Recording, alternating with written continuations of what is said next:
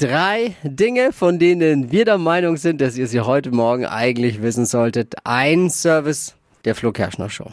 Los geht's. Was ist wichtig heute? Was soll man wissen? Heute Abend Fußball-Länderspiel. Oh ja. In Köln gegen Belgien wird gespielt.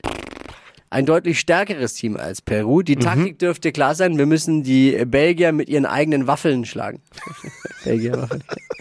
Ist ja, ist ja am Ende nur ein Testspiel, aber ich finde ja, um das Ganze ein wenig aufzuwerten, der Verlierer von heute sollte Julian Nagelsmann als Trainer verpflichten müssen.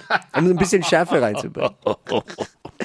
Oh, was du mitbekommen. Der Sänger und Ex-Dschungelcamper Mark Terenzi ist aus der Boyband Team 5 geworfen worden. Nein.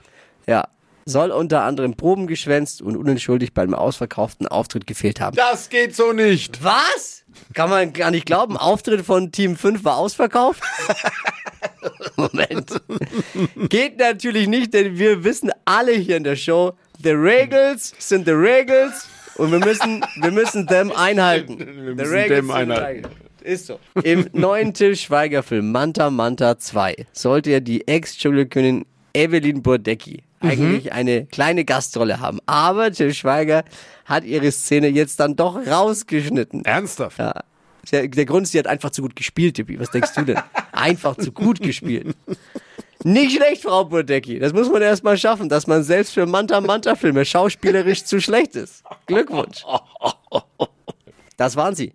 Die drei Dinge, von denen wir der Meinung sind, dass ihr sie heute Morgen eigentlich wissen solltet. Ein Service eurer Flo Kerschner Show. Ready für den Dienstag? Ready.